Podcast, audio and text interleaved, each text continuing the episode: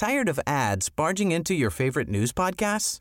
Good news. Ad-free listening is available on Amazon Music for all the music plus top podcasts included with your Prime membership. Stay up to date on everything newsworthy by downloading the Amazon Music app for free or go to amazon.com slash news ad free. That's amazon.com slash news ad free to catch up on the latest episodes without the ads. A la una, con Salvador García Soto. Un encuentro del diario que piensa joven con el análisis y la crítica. A la una, con Salvador García Soto.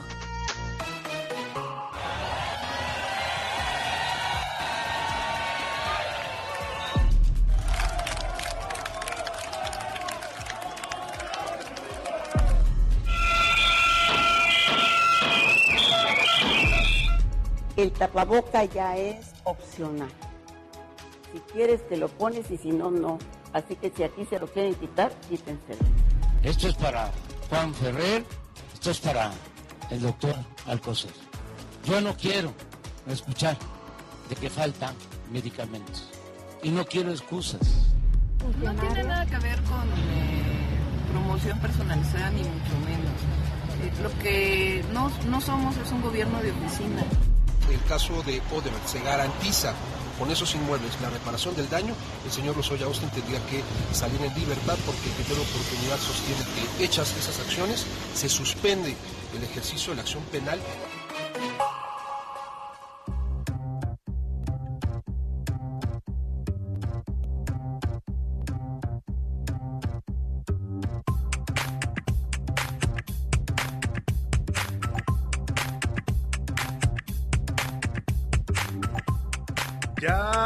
Es la una de la tarde en punto en el centro de la República. Los saludamos con gusto. Estamos comenzando a esta hora del mediodía a la una. Este espacio informativo que hacemos para usted todos los días a esta hora del día.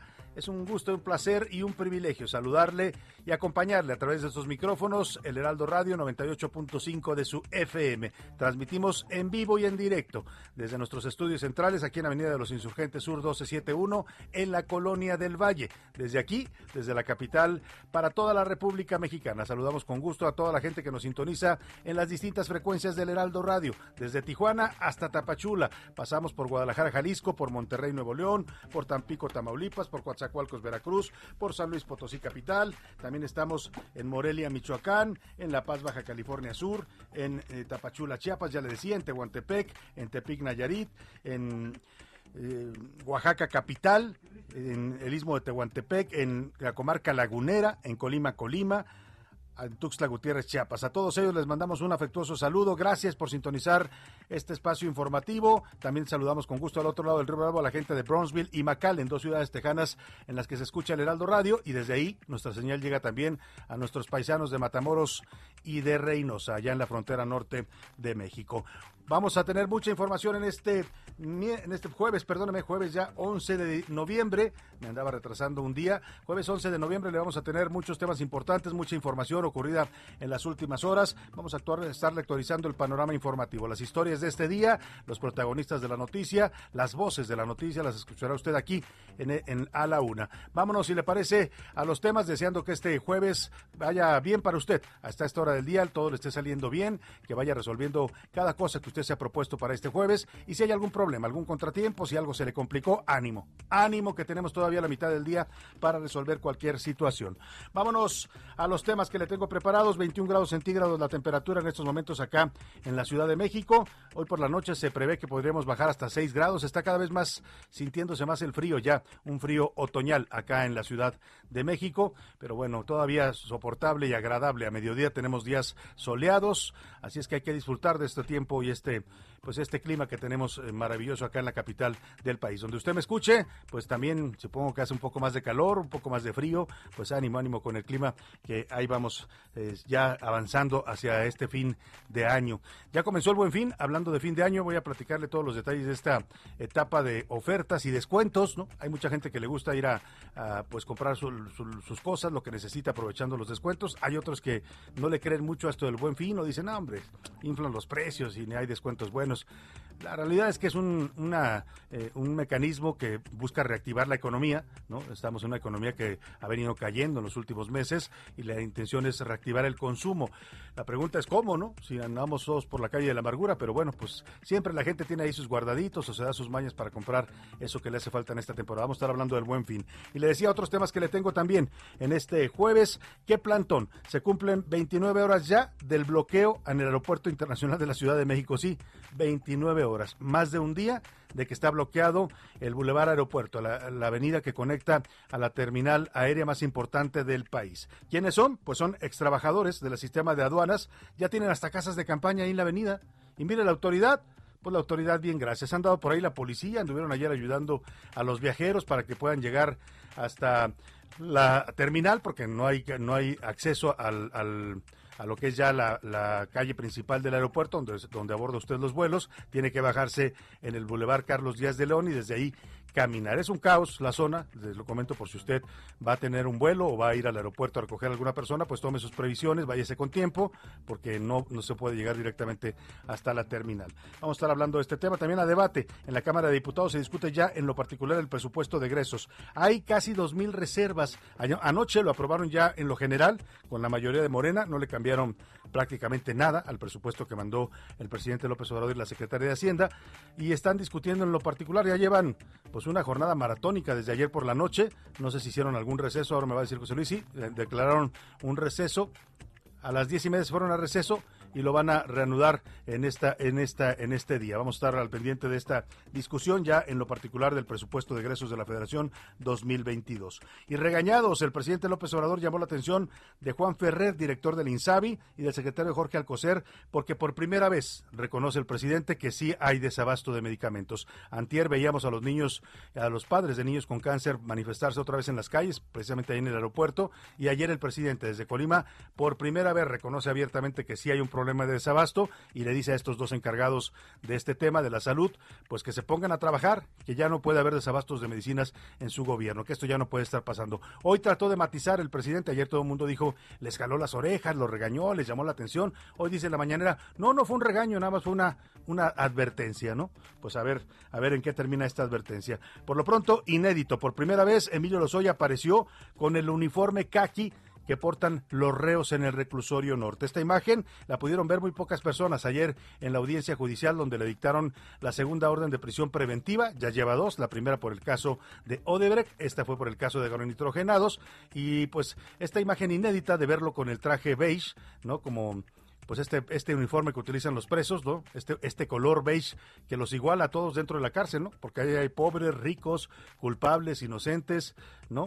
Gente buena, gente mala, hay de todo y todos se ven igual con el uniforme beige. Así se veía ayer el señor Lozoya. Vamos a platicar con Diana Martínez, nuestra reportera que estuvo adentro de la audiencia ayer y lo pudo ver así. La fotografía, pues no se la podemos compartir porque porque es, no se no se no se puede filtrar, no se conoce, no se le da no se difunde a los medios por un tema del debido proceso. Hicimos un montaje aquí, un Photoshop, cómo se vería el señor Rosea con, con el uniforme de reo y se lo vamos a compartir en redes sociales, aclarando que es un fotomontaje, no es la foto real. Vamos a platicar también sobre lo que está pasando con Carmen Salinas. Oiga, esta noticia que ha impactado hoy el medio del espectáculo en el país. Fue encontrada en su domicilio en coma. Sufrió un derrame cerebral esta mañana. Afortunadamente la encontraron sus familiares a tiempo y la trasladaron al hospital. Vamos a estar muy pendientes del estado de salud de esta gran actriz, comediante, muy querida además por el pueblo de México. Vamos a estar platicando de esto con Priscila Reyes. En los deportes, voto por voto, como gritaban allá en el 2006 López Obrador y sus huestes. Es día de elecciones en el Comité Olímpico Mexicano. El COM va a definir quién será su nuevo presidente. Carlos Padilla deja la presidencia y vamos a ver quién se queda en esta importante posición que maneja el deporte olímpico y de alto rendimiento nuestro país. Lo que está asegurado, eso sí, dicen que por primera vez en la historia va a presidir el Comité Olímpico Mexicano una mujer. Además, Oscar Mota nos va a platicar de Saúl El Canelo Álvarez que tendrá su propio billete de lotería. Ya le platicaré los detalles. Vámonos por lo pronto, si le parece, a la pregunta del día para que usted, como siempre lo hace, y nos da mucho gusto de verdad que lo haga, nos mande sus comentarios, opiniones, participe, debata con nosotros los temas de la agenda pública de este país. Esta es la opinión de hoy. Y en la pregunta del día, hoy como es buen fin, estamos en promoción aquí en la Una. No le tengo una, no le tengo dos, le tengo tres preguntas. Ofertón loco, tres preguntas para que participe con temas importantes, interesantes todos ellos para comentar y debatir. El primero, este miércoles comenzó precisamente el buen fin, este programa de estímulos y descuentos que busca fomentar el consumo interno, reactivar la economía. Va a terminar el 16 de noviembre, empezó este pasado eh, pues este 10 de noviembre y termina el 16. Más corto, por cierto, que el del año pasado. ¿eh? El del año pasado fue de 10 días, este lo hicieron de 6. Bueno, pues le quiero preguntar, se prevé que la derrama económica, por lo menos la meta del año pasado es de 239 mil millones de pesos. Vamos a ver si se logra, ¿eh? porque hemos visto hasta ahora las plazas un poco vacías, los, los comercios. Vamos a ver si el fin de semana la gente se anima y sale al buen fin. Por lo pronto yo le quiero preguntar, ¿usted comprará algo en este buen fin? Le doy tres opciones para que me responda. Sí, ya le eché el ojo a algo. No, no tengo dinero y no me interesa. Y C, no hay ofertas reales. Esto es pura mentira. la segunda pregunta que le planteo, el segundo tema sobre la mesa es sobre la gobernadora de Campeche. Qué irresponsabilidad. Ayer lo comentábamos. Qué pena de verdad ver a una gobernadora, la máxima autoridad de un estado de la República, decir lo que dijo ayer Laida Sansores. Que el cubrebocas ya no hay que usarlo, que es opcional. Si usted quiere lo usa y si no, no, no pasa nada y que además, como su estado ya está en verde, pues ya ni siquiera la sana distancia ella recomienda. O sea que ya hay que volver a la normalidad total, según la señora Laida Sansores. ¿En qué se basa? Pues no me pregunte, ¿no? Ya, no voy a decir lo que había pensado, ¿no? En su mero, en su mero juicio, ¿no? porque no da ningún dato científico. Habla del semáforo verde, pues sí, pero el semáforo verde ya lo sabemos, no, no quiere decir que rompamos los protocolos, porque entonces va a haber más contagios y ahorita puede estar en verde Campeche, como ella dice, pero con lo que está recomendando la gobernadora, si hay gente campechanos que le hagan caso, que yo espero que no, yo creo que los campechanos tienen mucho más sentido común y más juicio que su gobernadora, pues que no le hagan caso, porque si no se van a ir otra vez al rojo. Pero bueno, yo le quiero preguntar qué piensa de lo que dijo esta gobernadora Laida Sansores de Campeche. Tiene razón, ya vencimos al COVID, porque además ella dice que ya es COVID-free su estado, ¿no? Así lo llama COVID-free. Bueno, la segunda opción que le doy es un comentario ignorante e irresponsable y sé, con estos gobernadores, ¿para qué queremos enemigos? Vamos a la tercera pregunta, el tercer tema que le tengo. Ayer el presidente López Obrador dio un ultimátum a dos eh, miembros de su equipo del Gabinete de Salud, uno el director del INSABI, Juan Ferrer, el otro el secretario de Salud, Jorge Alcocer. ambos les pide que pare ya el desabasto de medicinas en este gobierno. Lo reconoce el presidente por primera vez abierta y claramente y dice que no puede seguir este desabasto que está afectando a las personas. Dice que no pueden dormir tranquilos mientras no haya medicinas en los hospitales. Muchos se preguntaban, ¿y cómo lo han hecho para dormir estos tres años? Porque el problema lleva no tres años, ¿eh? el problema venía ya heredado del gobierno de Peña Nieto, de Calderón, o sea, el desabasto no es nuevo. Lo que sí es que en este gobierno empezaron a faltar muchos más medicamentos y de enfermedades incluso graves como el cáncer, como la diabetes, como el VIH, empezaron a escasear los medicamentos, cosa que no pasaba en otros gobiernos. Vamos a la pregunta que le formulo en ese sentido. ¿Usted cree que con este regaño o ultimátum del presidente por fin el tema será resuelto? Sí, lo van a resolver. Dos, no, no le van a hacer caso al presidente. Y tres, un gobierno, este es un gobierno indolente ante la enfermedad de la gente. Los números para que nos marque 5518 41 51 99. Ya sabe que nos puede mandar mensajes de texto o de voz. Usted decide cómo aquí. Aquí lo que importa es que su opinión cuenta y sale al aire. Vámonos al resumen de noticias, porque esto como el jueves y como el buen fin ya comenzó. Sin tregua. Habitantes de Tepalcatepec, Michoacán, volvieron a sufrir ataques con armas de muy alto calibre por parte del cártel Jalisco Nueva Generación sin que la federación o el gobierno estatal haga algo. Paga lo que debes. La Profeco logró que Walmart de México pagara diversas multas acumuladas a lo largo de 2018, 2019 y 2020 por alrededor de 30 millones de pesos. Polvorín. Una persona lesionada y cuatro vehículos quemados dejó la explosión en dos bodegas de pirotecnia en la colonia Guadalupe Tlaxintla, en Tultepec, Estado de México. En alerta. Médicos y científicos de la OMS hicieron un llamado a la población mundial a vacunarse contra la influenza ante una muy posible ola de contagios para enero de 2022 que podría mezclarse con los contagios de COVID. Buena cifra. En tan solo una semana, el gobierno de Estados Unidos aplicó 900.000 vacunas al mismo número de niños de entre 5 y 11 años, con lo que su campaña de aplicación del biológico a menores ha sido un éxito. Una de la tarde, 14 minutos. Vámonos a la información en este jueves. Y bueno, mire, esto parece increíble. Ayer ya decíamos el tema de bloquear un aeropuerto es algo que pasa en pocos países, ¿eh? Y, lo permiten en pocos países, porque un aeropuerto es una instalación estratégica, y más el aeropuerto más importante de un país como es el de la Ciudad de México. Bueno, pues con todo el movimiento que tiene ese aeropuerto, ayer, bueno, primero el martes fue bloqueado por los padres de niños con cáncer, ¿no? Estuvieron ahí más de 7, 8 horas bloqueando los accesos, con, provocando un caos para todos los viajeros que tenían que caminar con sus maletas o tenían que ser auxiliados por la policía y por algunos otros grupos que se pusieron a darles ride literalmente desde el Boulevard Aeropuerto hasta la terminal. Ayer empieza otro paro. Ahora son trabajadores aduaneros que dicen que los han despedido injustificadamente y bloquean también el, el acceso al aeropuerto, la, la Terminal 1 pero uno pensaría que ayer los iban a, mover, ¿no? ¿Cómo no me pregunte? Porque esa es decisión y es eh, eh, eh, responsabilidad de la autoridad capitalina, ¿no? Dicen ellos que no usan la fuerza porque este gobierno no reprime, bla, bla, bla, bla, bla, lo que dice Claudia Sheinbaum. Bueno, pues entonces que los convenza o que le resuelva el problema o que negocie con ellos, pero ni una cosa ni otra. El paro cumple ya este bloqueo al aeropuerto, a la Terminal 1, 29 horas. Están ahí instalados, ya incluso sacaron sus casas de campaña los trabajadores exaduaneros y bueno, dicen que van a seguir ahí hasta que no les den una respuesta. El, tráfico sigue afectado en el Boulevard Aeropuerto, los viajeros siguen batallando para poder llegar a la terminal. Ahí sí apoyo, les dan apoyo con algunas camionetas que van y los llevan y los traen, pero eso no quita los problemas que está generando a muchos pasajeros e incluso a las aerolíneas. Vamos contigo, Gerardo Galicia, que te encuentras ahí en la zona, ya más de un día, Gerardo, ¿cómo va el bloqueo de estos trabajadores aduaneros? Buenas tardes. Así es, Salvador, excelente tarde. Y este bloqueo podría durar incluso más tiempo. Y es que desde el día de ayer a la una de la tarde prácticamente se rompieron negociaciones. Ayer a la una de la tarde fue la última reunión que sostuvieron los manifestantes con representantes del SAT para precisamente eh, charlar eh, por el tema de su reinstalación luego de que denunciaran el despido injustificado. Me voy a acercar con uno de los inconformes. Estamos en vivo, amiga, para el, Heraldo Radio con Salvador. Platícanos un poquito. ¿Ha habido un acercamiento por parte de las autoridades hasta este momento? ¿Qué tal? Buenas tardes. No, desde el día de ayer a las seis de la tarde que salimos de la mesa de trabajo, la mesa duró más de cuatro horas, desde la una a las seis de la tarde. Pero no hubo un acuerdo, no hay una solución. Ellos nos siguen pidiendo que confiemos en su palabra. No es garantía, por lo que nosotros decidimos quedarnos aquí, estuvimos toda la noche y desde ese momento hasta, hasta ahora no se ha acercado absolutamente nadie del gobierno federal. Seguimos aquí en espera y abiertos al diálogo también, pero queremos una, una respuesta contundente y definitiva ya. ¿La petición para liberar el acceso al aeropuerto cuál sería?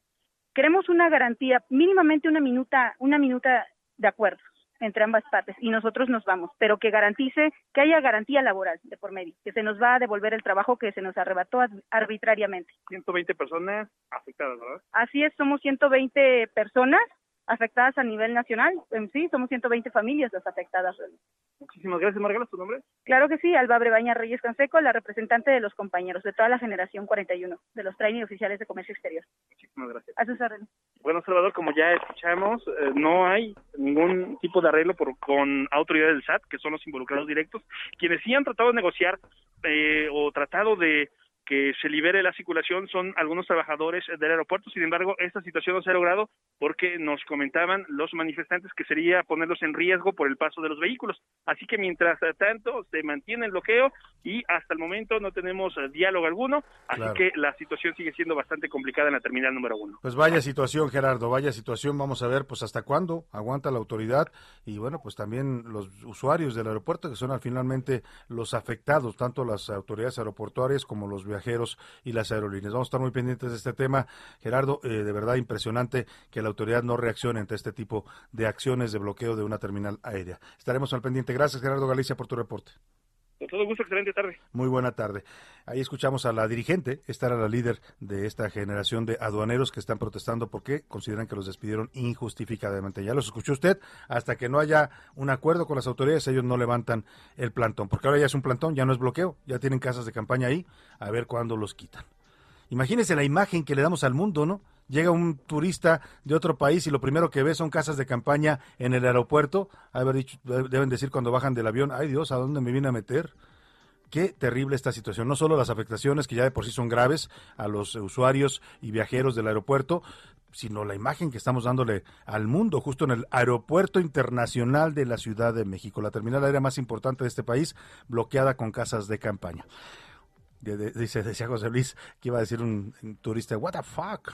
Bueno, ya me entendió usted. El que entendió, entendió. El que no, pues no. Vámonos a otro tema importante. Ayer por la noche, la Cámara de Diputados aprobó ya en lo general la el proyecto de presupuesto de egresos de la Federación para 2022. 274 votos a favor, de la mayoría de Morena y sus aliados, 219 en contra y tres abstenciones. Se está discutiendo, ayer hicieron un receso después de las diez y media de la noche porque hay más de dos mil observaciones, más de dos mil reservas, como les llaman, ahora están discutiéndolo en lo particular. Vamos con Elia Castillo, allá al Palacio Legislativo de San Lázaro, para que nos cuente cómo se está retomando este debate sobre el presupuesto. Te saludo, Elia, muy buenas tardes. Muy buenas tardes, Salvador, te saludo con gusto. Pues así es, luego de que ayer se declaró este receso, minutos después de las 10 de la mañana de este jueves, reinició esta sesión en la que iniciarán o ya inició la discusión de las 1.994 reservas o propuestas de modificación al dictamen del presupuesto de egresos de la Federación para 2022. Te comento que al momento pues no ha habido eh, pues grandes ah, aportaciones por parte de los legisladores y tampoco se ha aprobado ninguna de las propuestas o reservas que se han presentado. Eh, te comento que el bloque López Obradorista ha ocupado sus eh, minutos para presentar reservas, pues para hacer comentarios en contra de la oposición, como fue el caso del eh, diputado Gerardo Fernández Noroña, quien sacó a colación la participación del expresidente o la asistencia del expresidente de México, Felipe Calderón, en la Fórmula 1, así como de su esposa, la diputada del PAN, Mar Garita Zavala. Al momento no se ha aprobado ninguna de las reservas, apenas van 30 de las 1.994 reservas que se espera discutir entre hoy, mañana y el sábado, con la intención de que eh, la mañana justamente del sábado se apruebe ya en lo general y en lo particular el dictamen. Te comento que eh, simultáneamente a esta discusión pues fueron cerrados los accesos de la Cámara de Diputados por algunos eh, manifestantes de diferentes organizaciones quienes eh, al momento impiden el acceso al Palacio Legislativo de San Lázaro. Justo hace unos momentos estos manifestantes o una comisión de ellos entró a dialogar con el presidente de la mesa directiva de la Cámara de Diputados, Sergio Gutiérrez Luna, a fin de llegar a un acuerdo y se logren liberar, liberar los accesos al recinto legislativo de San Lázaro. Esto es pues ya, ya normal y cotidiano en cada eh, discusión del presupuesto de egresos de la Federación. Sin embargo, pues en este caso ah, es un grupo muy reducido de personas las que tienen eh, bloqueados los accesos y evitan la salida y entrada de personas. Bueno, pues vamos a estar muy pendientes de lo que suceda tanto afuera como adentro de la Cámara de Diputados con este pequeño bloqueo que nos dices hay ahí también en San Lázaro y sobre todo la discusión, los recortes eh, fuertes, fuertes a, los organismos autónomos, sobre todo al INE, le quitan más de 5 mil millones en un año en el que además quieren que haga la consulta. Hoy decía el, el secretario de Gobernación, Adán Augusto, ahí en la mañanera, que no pasa nada, que aún con este recorte el INE podría organizar la consulta. Así es, justamente ayer el, consejero presidente Lorenzo Córdoba señaló que este recorte de 4.913 millones de pesos pues prácticamente imposibilita la, eh, la realización de la consulta de revocación de mandato. Justo hace unos momentos el coordinador de Morena en la Cámara de Diputados, Ignacio Mier, dijo que no hay manera de revertir este recorte. El INE tiene los recursos suficientes para realizar este ejercicio ciudadano, toda vez que, así lo dijo textual, son ricos. Pues son ricos, sí, pero pues mm, bueno, ya lo dejamos ahí. Vamos ahorita a comentar el tema de lo que dijo Lorenzo Corba. Te agradezco mucho el reporte por lo pronto, Elia. Estamos pendientes contigo ahí en San Lázaro. Muy buenas tardes, Muy buenas tardes. Mire, ya empezaron las quejas porque recortaron en total 8 mil millones de pesos. Curiosamente le pegan al INE, que ya sabemos que no lo quieren nada en este gobierno, por lo menos no quieren a, algunos consejeros, a Lorenzo Córdoba, Ciro Murayama.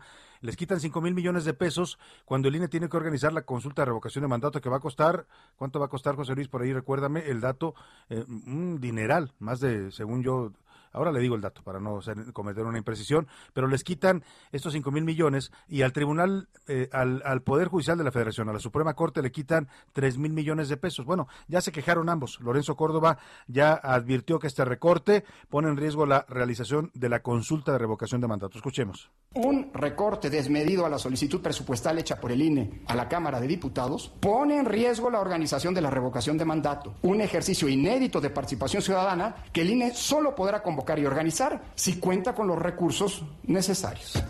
Bueno, a pesar de esto, dice Adán Augusto, el secretario de Gobernación, que sí se puede, que hay dinero, aunque les hayan recortado, les recortaron lo que va a costar prácticamente casi 4 mil millones de pesos la consulta. Pues nosotros consideramos que no está en riesgo el ejercicio de la consulta y de acuerdo al dictamen que ayer se votó en la Cámara de Diputados, tiene fondos en unos fideicomisos el Instituto Electoral como para invertir en el ejercicio de la revocación de mandato. Bueno, otro que se quejó fue el presidente de la Corte, Arturo Saldívar. Dice que es injusto que les quiten porque este dinero era para eh, el tema de justicia laboral, el nuevo sistema de justicia laboral. La verdad, nosotros no esperábamos que no se fuera a asignar ese recurso. Es un proyecto del Estado mexicano en el que tanto el Ejecutivo como el Legislativo, como nosotros, como todos los estados de la Federación están involucrados. Pues ahí está la queja de los que les recortaron. Me voy a la pausa y regreso rápido con usted con más información aquí en la Laguna. Escuchas a la una con Salvador García Soto. En un momento regresamos. Heraldo Radio. Sigue escuchando a la una con Salvador García Soto. Ahora, la rima de Valdés. O de Valdés, la rima. Pues ya comenzó el buen fin. Hay que sacar la tarjeta, que no nos pegue en la jeta el interés del botín no sea que en el botiquín terminemos por morosos. Caray, no hay que hacer el oso. El crédito es muy buen aliado, pero un mal amo y odiado y resulta peligroso. Una pregunta importante, permítame el consejito, dígase, ¿lo necesito? Y si la resultante, pues no resulta importante, entonces, pues no lo adquiera, por más que usted sí lo quiera. Puede vivir ya sin ello, aunque sea bastante bello, no se apellida Corcuera. Pero si el precio está bueno, pues dese bien el capricho. No más, acá te lo dicho, pues la verdad es ameno hacer las compras sereno, para que esto no nos sable. Hay que comprar responsable, no compre así tan de pronto, no haga compras a lo tonto, eso no es muy saludable. Nunca podré morirme, mi corazón no lo tengo aquí. Ahí me está esperando, me está guardando que vuelva allí. Cuando salí de Cuba, dejé mi vida, dejé mi amor. Cuando salí de Cuba, Deje enterrado mi corazón. Late y sigue latiendo, porque mi tierra vida le da. Pero llegará el día en que mi mano lo encontrará. Cuando salí de Cuba, dejé mi vida, dejé mi amor. Cuando salí de Cuba, enterrado mi corazón. Una de la tarde con 32 minutos y estamos escuchando esta gran canción del señor Mickey Laure cuando salí de Cuba. Se ha convertido en un himno del exilio cubano. Fue compuesta en realidad por un argentino, Luis Aguilé, en 1967, pero la hizo famosa Miki Laure y la convirtió en esto lo que es hoy, eh, uno de los himnos del exilio cubano. Mire, nada más en Estados Unidos, en Miami, sobre todo en la zona de Florida, hay dos millones cien mil cubanos. Muchos de ellos ya nacieron en la isla, son hijos de los inmigrantes eh, pues que tuvieron que abandonar Cuba después de la el régimen de, de, los Castro, de Fidel Castro en un principio y luego Raúl Castro. Eh, es la tercera comunidad hispanohablante más grande en los Estados Unidos. Escuchemos un poco más de esta canción Cuando salí de Cuba que habla pues de lo que hemos venido hablando toda esta semana, el dolor y la eh, añoranza que sufren los migrantes que tienen que abandonar su país. Cuando salí de Cuba, dejé enterrado mi corazón triste tormenta. A la una, con Salvador García Soto. Y vámonos, vámonos a más información. Hoy el presidente López Obrador, ayer estábamos eh, comentando y también un poco criticando, pues que ni siquiera las gracias le había dado a Santiago Nieto, ¿no? Después de que eh, lo, renuncia o lo o él renuncia, como usted lo quiera ver. En realidad yo creo que es una renuncia que suena más a despido después de las declaraciones que hizo el presidente. Santiago Nieto dijo, pues no tengo mucho que hacer aquí, mejor renuncio, presento mi renuncia. Eh, eh, dice, decía él que no quería dañar su lealtad al presidente. Pero bueno, eh, comentábamos que ayer pues, ni las gracias, ¿no? Después de que es un funcionario, pues que muchos lo consideran un funcionario que fue de los más eficientes de la 4T, llevó investigaciones importantes contra la corrupción, ya le hemos hablado de varios de los casos que estuvo tratando, le ocasionó su trabajo, por ejemplo, la investigación de eh, la eh, operación Agave Azul en contra del cártel Jalisco Nueva Generación, que les congelaron más de 2.000 cuentas, pues después descongelaron varias de ellas, con fallos judiciales, los familiares incluso del Mencho. Pero el tema es que, pues esto le costó incluso amenazas de muerte a Santiago Nieto. Bueno, pues hoy, hoy parece que el presidente nos escuchó ayer, ¿no? O algo leyó también en ese sentido, porque hoy sí ya habló de la renuncia de Santiago Nieto y le reconoció, dijo que es un abogado profesional, pero que no va a tolerar extravagancias en su gobierno. Eh, para el presidente casarse es una extravagancia, yo creo, ¿no? Porque las bodas, eh, pues bueno, lo que pasó en la boda, ya sabe usted, ya le hemos hecho toda la crónica, está más que sabido, más que la boda en sí, que la boda fue una boda normal, según nos dicen algunos de los que asistieron, pues una boda como tiene derecho cada quien, ¿no? Lo que usted pueda pagar. Si usted tiene su dinerito ahorrado, pues se hace una boda bonita. Si no lo tiene, pues se hace una boda sencilla. En este caso, más que la boda, lo que le molestó al presidente fue el incidente que se generó en torno a este avión. Las personas que iban ahí parece que no son muy del agrado del presidente y eso es lo que termina provocando toda una andanada en contra de Santiago Nieto que termina con su renuncia. Esto es Oiga, por cierto, ayer le confirmo eh, lo que ayer le decía, confirmado. En varios, no solo, no solo estas personas que se ven involucradas en este incidente de los dólares llegaron en avión privado. Varios gobernadores nos dicen llegaron en avión privado al aeropuerto de Guatemala ese sábado. o algunos el viernes en la noche, otros el sábado en la mañana. Laida Sansores, gobernadora de Campeche, voló en, en vuelo privado. También lo hizo Mauricio Curi, el gobernador de Querétaro, y por ahí nos dicen que incluso el exgobernador de Sinaloa, Quirino Ordaz, también llegó en un vuelo privado. Pero, o sea, no fueron los únicos, no sé si a todos les vaya a pedir cuentas el presidente. El tema es que hoy dice que, pues sí, Santiago Nieto, muy buen elemento, muy buen colaborador, muy buen abogado, pero que no va a tolerar extravagancias en su gobierno. Santiago Nieto es un abogado profesional, recto, le tenemos mucho respeto, pero no podemos tolerar ningún acto de extravagancias, ningún acto que vaya en contra de la austeridad republicana. Pues si no va a tolerar extravagancia, señor presidente, empiece por su amiga, la gobernadora de Campeche, Laida Sansores, ¿no? Que de extravagante tiene mucho, pero no solo extravagante, irresponsable con sus declaraciones, lo que decía ayer sobre el COVID. Bueno, el tema es, el tema es que, por cierto, le comento, y eso lo publiqué hoy en las notas indiscretas de las serpientes y escaleras, ahí nos puede leer, ya se lo sabe todos los días en el diario El Universal, eh, publiqué este dato, eh, este dato en el que Santiago Nieto, me dicen, va a ver al presidente la próxima semana, ya lo invitaron a Palacio a platicar, no se sabe si le van a proponer algún otro cargo y también si él lo vaya a aceptar, ¿no? Porque la verdad es que sí fue, pues sí le cargaron mucho calor la gente, las gentes de la 4T a Santiago Nieto. Fue muy injusto como le armaron todo un escándalo en donde realmente no había motivo de escándalo. Se lo armaron en las redes sociales, Genaro Villamil, eh, Félix Salgado, las cuentas de bots de la 4T se le fueron encima diciendo que una boda suntuosa, etcétera, etcétera. Eh, eh, Jesús Ramírez, entonces, en fin. Bueno, pues ahí está, ahí está el tema, vamos a ver qué pasa con este asunto. Vámonos por lo pronto a otro tema. la imagen que ayer pudieron ver que serían unas 20, 25 personas eh, que hay adentro del juzgado. 10 reporteros, más súmele usted el juez, los fiscales, los abogados, unas 20, 25 personas nada más pudieron ver esta imagen. Emilio Lozoya salió a la audiencia de ayer en la que se le dicta por segunda vez prisión preventiva justificada por riesgo de fuga salió en traje kaki, en el traje que usan los reos en los reclusorios de la Ciudad de México. Es un traje, eh, una casaca beige con un pantalón beige. Eh, algunos traen botas de las que les dan en el reclusorio, que son como botas industriales, otros traen su propio calzado.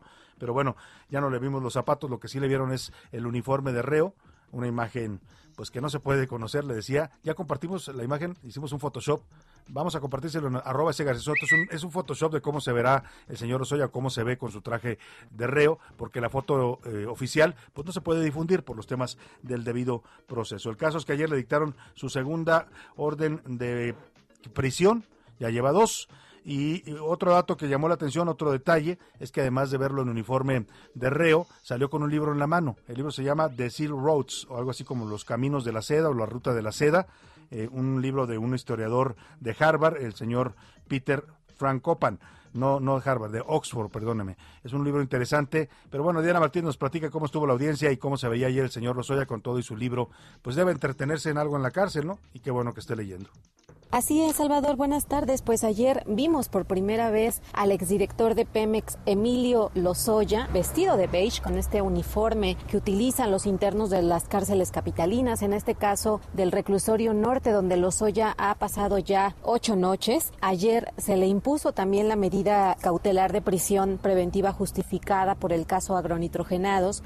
La semana pasada ya se le había eh, impuesto esta medida cautelar por el caso Odebrecht y ayer en la audiencia el juez Artemio Zúñiga eh, señaló que esa medida cautelar que le fijó la semana pasada en el proceso penal por Odebrecht, pues impacta por lógica en el asunto sobre la venta irregular de la planta chatarra. La defensa de Lozoya solicitó la revocación de las medidas cautelares que se le impusieron al exfuncionario desde julio de 2020, cuando fue vinculado a proceso por este caso agronitrogenados, que son la colocación de un brazalete de monitoreo electrónico que no saliera del país y también la firma periódica.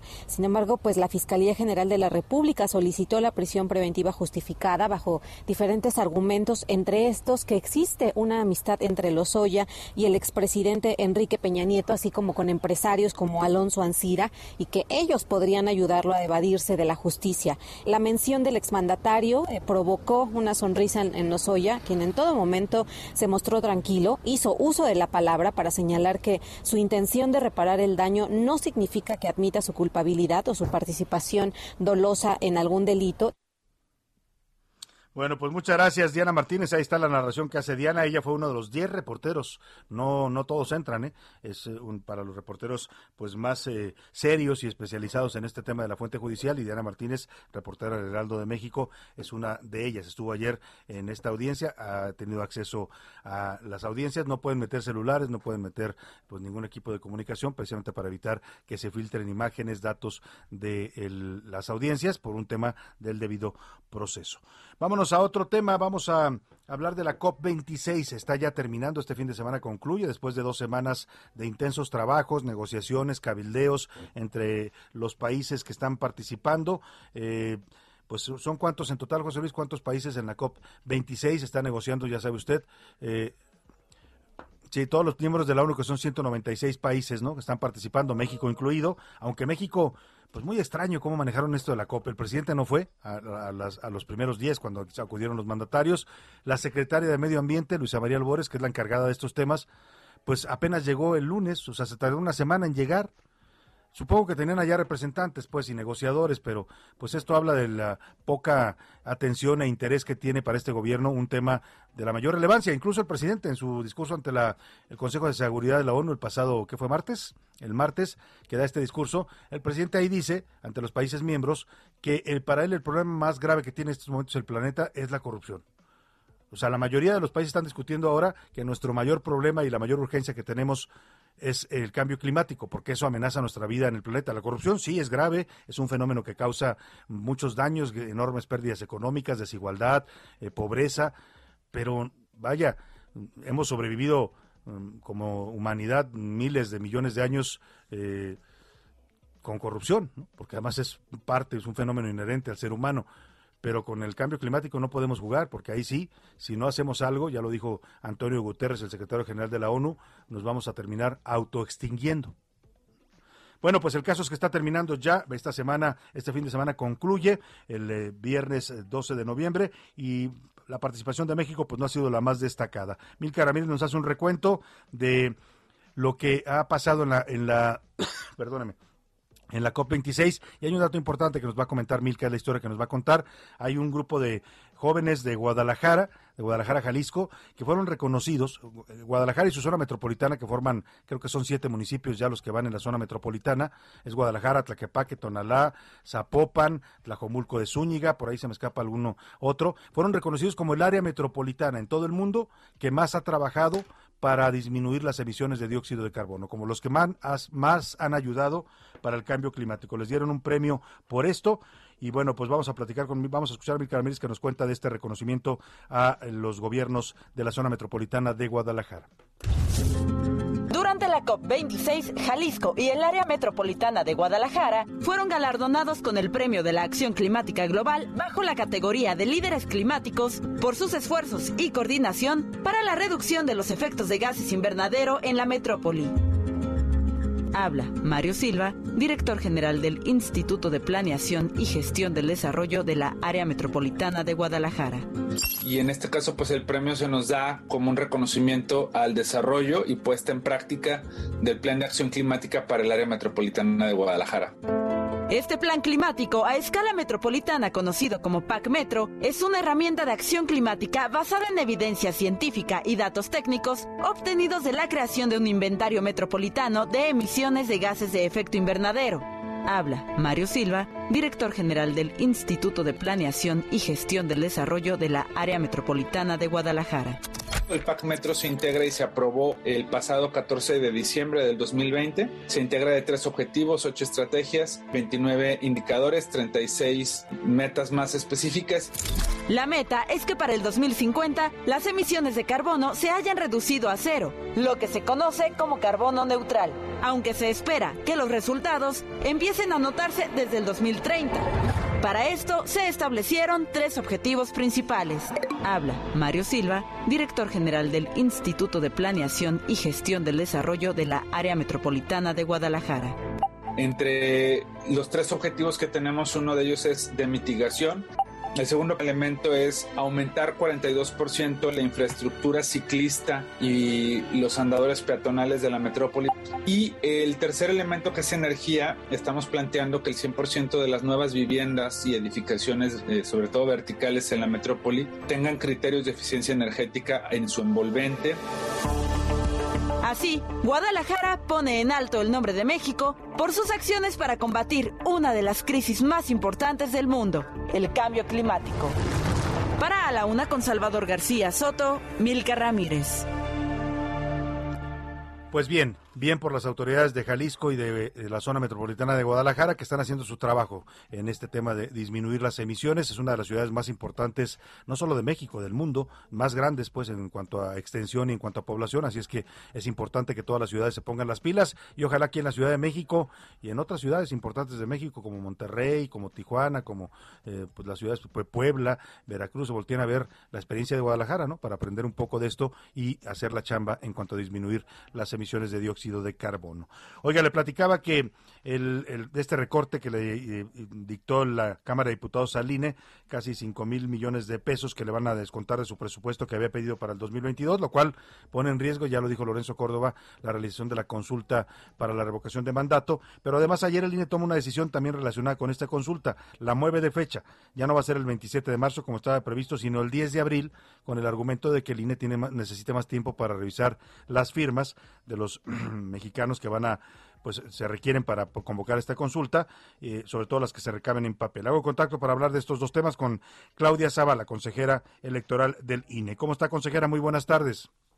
Muy buenas tardes, Salvador, con el gusto de saludarle y saludar a la audiencia. Igualmente, consejera, pues empecemos, si le parece, por el cambio de fecha. Ayer el Consejo General decide este cambio. Eh, eh, tiene que ver, nos decían, con el tema de las firmas. Así es, Salvador. Eh, hubo una decisión del Tribunal Electoral en la que nos, en una interpretación de la ley, señala que se debe atender a lo literal y que quiere decir que debemos recibir en papel estos apoyos, estos de la ciudadanía para que se lleve a cabo la revocación de mandato. Eh, la ley exige que haya un número del 3% de de la lista nominal de electores de personas que estén interesadas para que pueda llevarse a cabo esta revocación de mandato y vamos a recibirlo en papel. Entonces, como nosotros habíamos definido un modelo diferente, lo que hicimos fue recuperar esos 10 días que pasaron entre la notificación de la resolución y el día de ayer que acordó el Consejo General, y de ahí recorrimos todas las etapas para poder hacer llevar a cabo la verificación, para poder emitir la convocatoria y todas las etapas de la revocación del mandato. Y efectivamente nos recorremos eh, en los primeros 10 días, ahora vamos a tener hasta el día 25 de diciembre para que puedan presentar todas las firmas recolectadas. Después nosotros tendremos que emitir una convocatoria si se cumple con los requisitos el 4 de, febrero y a partir de ahí, el 10 de abril, pues es la fecha que se fijó para el día de la jornada de revocación de mandato. Ahora, consejera, el tema del financiamiento de esta consulta y sobre todo el presupuesto de línea. Ustedes habían planteado ya una cantidad de presupuesto, habían calculado y estimado todo lo que se requiere, incluida para el próximo año para el funcionamiento del instituto y sus distintas funciones, pero además también está el tema de la consulta, que es un gasto extraordinario para ustedes de revocación de mandato, pero decide la Cámara de Diputados recortarles 5 mil millones de pesos. Hoy escuchábamos al secretario de Gobernación, Adán Augusto López, en la conferencia mañanera decir, pues que no pasa nada, que de todas maneras ustedes pueden hacer la consulta porque tienen recursos suficientes? Pues fíjese, es una es un tema muy relevante el presupuesto del INE porque nosotros siempre hacemos un ejercicio muy responsable, Salvador, en el sentido de eh, pedir exactamente lo que vamos a utilizar para cumplir con nuestras obligaciones. Obligaciones que vienen y derivan desde la Constitución y que se concretan en unas leyes y las leyes nos dicen específicamente cómo hacer las cosas y de ahí se derivan los costos. Esto quiere decir que el INE eh, no es el que fija el costo, la inversión que se va a dar en estos procesos, sino que desde la ley viene el costo para eh, poder llevar a cabo todas nuestras obligaciones. Eh, en el tema, yo creo que este tema presupuestal, hay dos cosas que se han tomado como base para definir que el INE tiene recursos. Y la verdad es que no es así. Eh, el INE pide año con año los recursos que va a necesitar para sus obligaciones. Y una de las cosas que se ha mencionado es que en el INE existen unos fideicomisos de los cuales puede echar mano, por decirlo así, para realizar sus actividades. Y eso no es así, Salvador. A mí me gustaría explicarle a la ciudadanía que es, efectivamente en el INE hay tres fideicomisos que se nutren pues de, de alguna, algunas economías que vamos generando o de algunos convenios que tenemos por un servicio que presentamos de autenticación eh, de datos que nosotros nunca damos los datos, esto es importante dejarlo muy claro. Claro, porque además ustedes manejan los Si ustedes manejan los datos importantes de todos nosotros, los datos personales. Así es, y nunca los proporcionamos a ninguna autoridad, a ninguna otra institución, nosotros siempre los resguardamos. Pero estos fideicomisos tienen fines específicos y no se puede disponer de ello. Ahora, la cantidad que nosotros tenemos en los tres fideicomisos es uno para hacer frente al pasivo laboral, a todas estas cuestiones laborales que cualquier institución tiene, incluido un programa de retiro voluntario que tiene años que funciona en el IFE antes, ahora INE. También eh, tenemos un, un fideicomiso para hacer frente a todas estas modificaciones de las instalaciones que tenemos en todo el país, de nuestras juntas locales y nuestras juntas distritales, porque hay que mantenerlas, hay que tenerlas bien, porque van alineadas también con la protección, la protección civil, no solo de nuestros trabajadores, sino de las personas que acuden también a las juntas, y el mejoramiento de los módulos de atención ciudadana, que es la principal oficina en la que el INE tiene contacto con la ciudadanía para todos los trámites de sus credenciales. Si juntamos el recurso de todos, de los tres fideicomisos, eh, tenemos 1.353 millones de pesos, de los cuales está comprometido eh, 726 millones. Esto quiere decir que estamos realizando las mejoras en las juntas, en los módulos de atención ciudadana y está, y tenemos comprometido porque mucha gente eh, que ya tiene muchos años trabajando en el instituto decidió retirarse voluntariamente y son las las liquidaciones que se le entrega a las personas. ¿Y por qué existen estos fideicomisos, Salvador? Y yo creo que es importante que lo tenga, lo sepa la ciudadanía. Precisamente para hacer frente a obligaciones sin necesidad de estar pidiendo cada año al presupuesto de la nación recursos, sino que nosotros los vamos eh, canalizando para esos fines específicos y de acuerdo con las reglas de los fideicomisos no se puede destinar el recurso para ninguna otra. Pues, importante explicar esto porque si se quiere dar la imagen de que es un instituto rico que tienen muchos recursos. Los recursos, nos dice usted, existen, pero están comprometidos para fines bastante concretos. Ahora, le pregunto y me queda un minuto, consejera, eh, para que no nos corte la guillotina. ¿Qué va a pasar? O sea, si no les dan este recurso, vamos a ver lo mismo que vimos este año con la consulta de los expresidentes, pocas mesas, y luego los van a acusar de que no quisieron promover la consulta. Pues mire, la revocación del mandato es la cara inversa de una elección presidencial y la ley por eso exige unas garantías extremas como si fuera la elección presidencial. Entonces nosotros no podemos declinar a romper un modelo por la relevancia que tiene en su caso una consecuencia de revocación del mandato.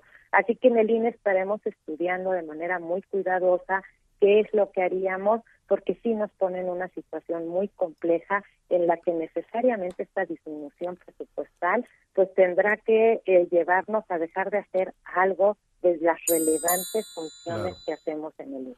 Pues vamos a ver cómo resuelven este galimatías que les han puesto desde el Congreso. Luego, pues no se quejen de que no hay suficientes mesas, que no se hacen las cosas como se debieran haber hecho. Le agradezco mucho, consejera Claudia Zavala, consejera del Instituto Nacional Electoral. La agradecida soy yo, que tengan muy buenas Igualmente, tardes. buena tarde. Me voy a la pausa y vuelvo a la segunda hora de A la Una. A la Una, con Salvador García Soto. En un momento regresamos. Heraldo Radio, la HCL se comparte, se ve y ahora también se escucha. Ya estamos de vuelta con A la Una, con Salvador García Soto. Solo voy con mi pena, sola va mi condena. Correré mi destino para burlar la ley, perdido en el corazón de la grande Babilón. Me dicen el clandestino por no llevar papel. Pa' una ciudad del norte yo me fui a trabajar vida la dejé entre Ceuta y Gibraltar. Soy una raya en el mar, fantasma en la ciudad. Mi vida va prohibida, dice la autoridad. Solo voy con mi pena. Son las 2 de la tarde en punto en el centro de la República y los saludamos con mucho gusto. Estamos comenzando ya a esta hora del mediodía, la segunda hora de A la Una. Vamos todavía por la segunda parte de este espacio informativo. Nos queda la mitad de este programa para compartirle todavía más historias, más noticias, entrevistas, temas importantes para estar comentando, informándole y debatiendo también con usted, porque en esta parte, ya sabe, estamos próximos a escuchar sus opiniones y comentarios. Estamos escuchando por lo pronto en este arranque de la segunda hora a Manu Chao con esta canción clandestino que define a todas estas personas que por distintas razones, huyendo de la violencia, de la miseria, del hambre, eh, de la pues de muchas, muchos problemas que enfrentan sus países, la, represión política también, el autoritarismo, las dictaduras, tienen que volverse clandestinos y andar deambulando por las calles de países distintos a los suyos. Escuchemos un poco más al señor Manu Chao con esta canción de 1998 y ahora le platico los temas que le tengo preparados para esta segunda hora. Me dicen el clandestino, yo soy el quebra ley, mano negra clandestina, peruano clandestino, africano clandestino, marihuana ilegal. Ahí está esta canción, gran canción de Manu Chao. Ese fue un muy buen disco de Manu Chao de, en 1998. No me acuerdo cómo se llamaba el disco, pero ahora le pregunto a Priscila. Así se llamaba Clandestino, que venía también aquella de Me gusta la de Me, gustas tú. Próxima estación, Radio esa, Esperanza. buenísima. Yo estaba en la secundaria. Estabas en la secundaria, secundaria. Y yo, yo estaba haciendo papaya. Acaba de nacer Camila cuando sonaban esas canciones en la radio. Bueno, Híjole, no, no me acuerdo, estoy me tratando de de, sacar. Ah, yo andaba en Tijuana. ¿Tú andabas en Tijuana? por ¿Qué esos andabas haciendo allá en el norte? en Tijuana. Allá estaba dirigiendo una estación creativa de. ¿Y cómo te iba en Tijuana? More FM. Saludos a todos los de More FM. Saludos a toda la en gente de. Tijuana, Baja. California, bella frontera norte de nuestro país, la puerta de entrada a México desde los Estados Unidos. Una de las varias puertas que tenemos, pero sí la más transitada e importante, es la, la frontera más transitada en todo el mundo, ¿eh? entre todos los países del planeta. Vámonos rápidamente a los temas que le tengo preparado en esta segunda hora. En Veracruz están buscando disuadir a los migrantes centroamericanos que siguen llegando por decenas y por cientos a ese estado. Le vamos a informar también de la situación de Carmen Salinas, eh, actriz eh, muy conocida y querida por el público mexicano, también fue diputada en la legislatura pasada. Ella está en, en coma en estos momentos en un hospital de la colonia Roma. Fue encontrada hace unas horas por su familia en su casa. eh, ayer, bueno, ayer fue cuando la encontraron y la trasladaron al hospital afortunadamente a tiempo. Vamos a estarle dando el reporte con Priscila Reyes de este tema. Y bueno, como el bien fue en fin ya comenzó, el día de ayer vamos a hablar de cuáles son los descuentos que hay, en la- las ofertas, las promociones para que usted aproveche, pero también de cómo debemos eh, cuidarnos los consumidores, ser inteligentes ante estas compras. Vamos a hablar con el Procurador Federal del Consumidor, Ricardo Sheffield. Así es que vámonos, si le parece, como siempre a esta hora del día, ya escuchó usted por aquí a Priscila Reyes. ¿Cómo estás, Priscila? Muy bien, querido Salvador, querido Bienvenida, y Jay. aquí anda también José ¿Me Luis? Sánchez. ¿Cómo Salvador, estás? Sal- Salvador Reyes, te iba a decir, Salvador. Priscila ¿Cómo que Reyes. ¿Cómo están? Muy bonito jueves. ¿Verdad que se guatrapea Ahora uno sí luego? arañando el fin de semana nuevamente. Arañando ya el fin Y de la semana. quincena, porque esta, esta quincena es larga y entonces paga- se paga hasta el lunes. ¿Le van a pegar o no le van a pegar al buen fin? Yo sí. Yo ya compré un bote de basura que tenía ¿Ah, sí? descuento. Yo Nada sí. más, ¿eh? Yo sí, yo sí soy muy cuidadosa porque luego te dicen, descuentan su 50% Verdad de es descuento que y lo ves y está más Descuentazos caro. allá en el Black Friday en Sí, Estados Unidos, ¿no? Ahí sí, ahí la gente se pelea por las cosas porque se las rebajan un 80%, ¿no? Ahora, en línea blanca sí hay muy buenas ofertas, ¿eh? Sí, línea blanca, televisiones, ¿no? Como equipos de cómputo son lo que más eh, bajan y también es lo que más se vende en este buen fin. Así, así es que que si usted tiene alguna compra pendiente, pues igual cheque precios, compare y aproveche. Que por cierto, el, año pasado fue más largo el buen fin, lo comentabas al inicio, Sí, Salvador. 10 días. ¿Por qué? Porque es- las compras se hicieron a nivel digital, no hubo compras en tiendas. Por la Entonces, pandemia. por la pandemia. Ah, Entonces ya. la gente no estaba tan familiarizada con el tema de compras. en ese momento, porque ahora ya nos volvimos No, unos ya. expertazos. Claro, tenga mucho cuidado porque Sí. los fraudes y las, los- las clonaciones están a la orden del día Sí, en ¿eh? internet. Así es que esté muy cuidadoso en qué sitios compra, no se meta, no ponga sus datos en cualquier sitio, Exacto. busque sitios pues verificados, sitios serios para comprar en línea. Vamos eh, a- a- rápidamente a las preguntas de este día.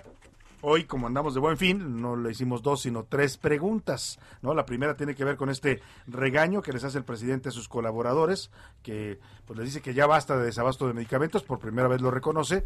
¿no? ¿Qué piensa usted de este tema? El segundo, la segunda pregunta, José Luis. El buen fin, platicamos sobre el fin, si usted iba a comprar entrar, algo. Si va a ir o no va a ir. Va a ir ¿Va a ir no o no va a ir? ¿no? Como decía aquel joven. ¿Y la tercera? Pues esta lamentabilísima declaración que hizo ayer la gobernadora de Campeche, señora Sansores. Ay, Laida, Laida. Va a ser un dolor de cabeza Laida para los campechanos. ¿eh? Yo no sé cómo se les ocurrió elegirla, pero bueno, cada quien, como dicen, los pueblos tienen los gobiernos que merecen. Eh, Priscila, ¿qué dice nuestro público sobre estas eh, preguntas? Ufales, tenemos muchísimos mensajes, Salvador. Excelente tarde, nos dicen por acá. Pues gracias, Elodia Mesa. Buenas tardes para todo el equipo. Yo no creo el manotazo que dio López Obrador por la falta de medicinas. Más bien lo hace para que el pueblo, bueno, crea que no es su culpa. Mm, lo dice Elodia Mesa. Pues gracias Ah, por lo del regaño, ¿no? Lo del Así, lo del manotazo. regaño. Bueno, pues algún efecto va a tener que tener, ¿eh? porque es la palabra del presidente. Si lo hizo en público, quiere decir que, que- que quiere que se marque un antes y un después. Vamos a ver si los si sirve de algo la palabra del presidente. Además el tono, el presidente la verdad es que no sabe ocultar mucho sus emociones No. y el tono en el que lo hizo Hoy batizó en la mañanera, sí, ¿no? Hoy dijo, no, no, no, no lo regañé, simplemente les dije que pues, resuelvan ya las cosas. Bueno, pues... eh, Sí se le veía enojado cuando, sí, cuando lo dijo, se veía Mira, no es para menos. El- ayer lo decía él, ¿cómo podemos dormir tranquilos si no hay medicamentos para los niños con cáncer? Por primera vez el presidente le reconoce esta la gravedad de esta situación que muchos han negado, ¿eh? No no hay las diputadas estas ridículas de, de Morena, ¿no? Que no le quisieron atender, a la- Atender a que la, se hincó, a la mamá que se bueno, hincó. esta diputada Armendaris, Patricia Armendaris, empresaria, que salió a decir que no hay pruebas suficientes de que los niños se estén muriendo de cáncer, pues ¿qué quiere, diputada? Que lo lleven los restos de los niños Las o que cartas lleven a la tumba para que vean los que se han fallecido por no recibir sus tratamientos a tiempo. Qué insensibilidad, de verdad. Pero por eso era importante lo que dijo ayer el presidente. Vamos a ver qué efecto tiene.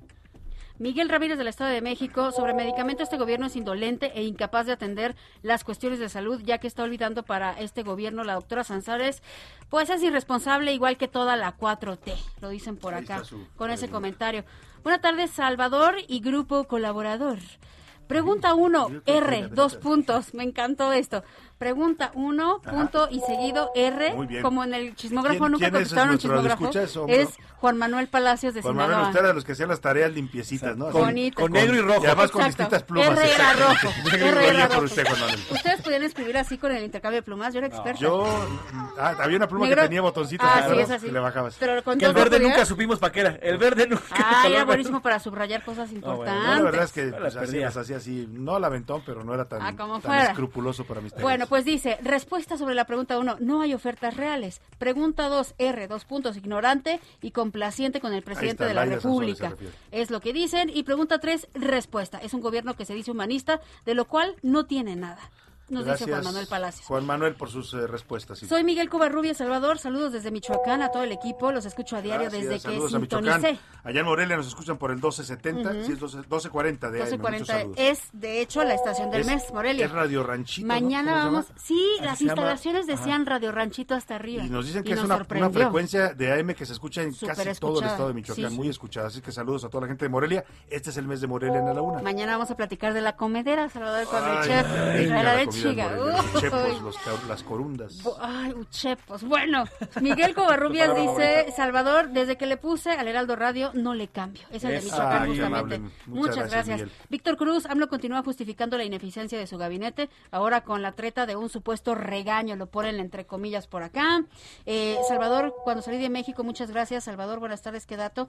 Cuando salí de Cuba, ah, el que diste. De niño la escuchaba mucho con mi papá y hasta ahora yo tomo conciencia de su significado, pobres cubanos. Sí, pobres cubanos. Y qué, qué interesante este efecto que tiene la música, ¿no? Hoy platicaba yo eh, con Rosana de eso, porque tenía yo una canción, eh, andaba oyendo, no sé por qué amanecí con esas canciones de Roberto Jordán, y decía Rosana, me remontan, me remontas a mi niñez. Claro. Me regreso al departamento donde vivía, empiezo a ver todo. Ese efecto tiene la música, remontarnos a épocas pasadas, a lugares, a Épocas, estados de momentos ánimo, felices, estados de ánimo, es. colores, olores. Yo todo, recuerdo con la todo, música muchas todo, cosas de ese sí. tipo. Es Qué bueno que, correcto. que le gustó la canción. Y, y también te traen estados de ánimo, Salvador, También, porque si tú sí, sí. estás enojado y pones una de las canciones que Ah, identificas te que te pone fe- eh, feliz, ¡pum! O sea, Cambia. inmediatamente Te cambias. cambia el estado sí. de ánimo, sí. Ah, es una maravilla. Bueno, pues nos están mandando esos saludos y dice, ojalá que no cantáramos cuando salí de México. Muchas gracias. Pues ojalá sí. que, bueno, pues sí, ayer poníamos la canción Mixteca, ¿no? Que es un poco la canción de los mexicanos sí. en el extranjero, ¿no? Cuando se tienen que ir, pues esta, esta canción de Oh Tierra del Sol, Suspiro por verte, ¿no? Como cala. Buenas tardes, trío armonioso de la noticia, Ay, Chava Pris y Pepe. Qué bonitos nombres nos ponen. el trío Ya me adelanté con las compras porque encontré descuentos antes de este buen fin. Ahora, la gobernadora, estas Sansores, pues está como se ve, mal como el virus. Es lo que dice esta persona, Bueno, que está. es Antonio Ayón de Zapopan, Jalisco. Gracias, Antonio. Saludos, gracias, Antonio, por tu mensaje. Eh, atentamente, Blanca de la Cruz, desde Villahermosa, Tabasco, te mandamos un fuerte abrazo. Fernando Castro, también muchas gracias. Alberto de Colima, también muchas gracias por Saludos escucharnos. Y eh, la señora Rosario María López por acá. ¿Ya está abierto el aeropuerto? Preguntan. Eh, no, eh, o sea, el aeropuerto sí está funcionando. Lo que no está, lo que está cerrado y el plantón está sobre el Boulevard Carlos Díaz de León. O sea, la avenida, pues, con la que uno llega al aeropuerto. Sí. puede llegar hasta ahí y de ahí tiene que bajarse de su taxi, de su carro, donde vaya y caminar, caminar hasta la terminal 1. Hay patrullas y otros vehículos oficiales que están dando la labor de llevar a la gente hasta allá. Así es que, pues sí, pero sí, el aeropuerto está funcionando normal, nada más tómese su tiempo porque la circulación sí está bastante afectada. Literalmente como si fuera sitio de taxis, las patrullas esas que tienen, que les llaman perreras, que tienen atrás la pick-up, que son pick-ups, están formadas, subiendo gente y las llevan, Las llevan, a las están haciendo servicio, pues, de- de- de Exactamente. taxis De Ajá. Y por acá está diciendo también otra persona, yo creo que sí, Andrés Manuel va a recontratar a eh, Santiago Nieto, lo dice Eduardo Herrera. Pues yo creo que sí, ¿eh? es, la verdad es un buen funcionario y ha hecho una buena labor en este gobierno. Yo pienso que le van a ofrecer algo más. Yo Mi pregunta era más bien en el sentido de si lo va a aceptar o no el doctor Santiago Nieto, ¿no? Porque también no no fue no fue nada agradable lo que le hicieron, pero bueno, vamos a ver qué decisión toma Santiago Nieto. ¿Qué dice el público en Twitter, nuestra comunidad tuitera, José Luis Sánchez? Arroba ese García Soto. Antes de empezar con las respuestas, está siendo bastante retuiteada la imagen que hicimos. Es Photoshop y ahí le dejamos Sí, la aclaración. claro, eh, Y yo, y yo tengo la luego observación. Es hasta un delito andar filtrando Sí, esas imágenes. Claro. ¿eh? Deberían de poner ahí una marca de agua o algo así que diga No, es Photoshop. en el o tweet algo por dice el que es una edición. Pero mire, claro. usted fíjese en la fotografía y es como si fuera el cuerpo de Cuauhtémoc Blanco. Eso, eso tiene una explicación y se lo decía a Priscila. El señor Lozoya hasta para eso era, era especialito. No se dejaba tomar fotos de frente. No se deja tomar fotos de frente, siempre está Siempre volteando la su cara. perfil derecho, Es que que es él que- no quería que lo viéramos, o sea, él nunca quiso que lo viéramos eh, preso los mexicanos. Acuérdate cuando llegó, que lo escondieron literalmente, nunca dejaron tomarle fotografías. Así es, y entonces obviamente para hacer la edición no hay como im- imágenes de cuerpos exactamente rotados en 15, tuvimos que 15 buscar un cuerpo ahí que le acomodara. Y con el uniforme que aquí, pues oigan. ¿No? Bueno, pues arroba ese García Soto sobre las preguntas que hicimos esta tarde en torno al buen fin. El 21.6% dice sí, ya le eché un ojo a algo que voy a comprar. El 44% dice, pues no tengo dinero, ¿con qué? El 34% ¿Con qué dice, ojos divino ¿con tuerto? qué ojos divino tuerto? Y el 34% dice que es pura mentira, que no hay descuentos. Sobre el tema de Laida Sansores, se lo lleva de calle, De 99%, es una mujer irresponsable e ignorante en lo que dice en lo que dice al respecto del. COVID, el punto 5% dice que tiene razón, que ya no hay COVID en Campeche. Y sobre eh, el último tema, que fue el tema de eh, si se va a resolver o no, el Lo de los 68.7%, medicamentos, ¿no? exactamente, dice que es un gobierno indolente, el 68%, el 23.9% dice no, no van a resolverlo, y el 7% dice sí, sí van a resolverlo con este Pues regalo. ya no le tienen mucha fe en ese tema al gobierno. Pues es que no. ese ha sido un problema que ya lo hemos dicho, ¿eh? no es un problema de este gobierno nada más el desabasto, ya existía desde los gobiernos anteriores, pero sí se agudizó y sí se agravó en varias enfermedades el desabasto de medicamentos. Bueno, pues ahí están las opiniones de nuestro público, sígase comunicando y contactándonos al 55 18 41 51 99 y nos vamos rápidamente al cotorreo informativo de este jueves. Ya llegó la hora. ¿La hora de qué? La hora del cotorreo informativo. José Luis Sánchez, te toca iniciar. Salvador, gracias a todos. Oigan, les tengo una canción y quiero que me digan qué piensan de ella. Venga.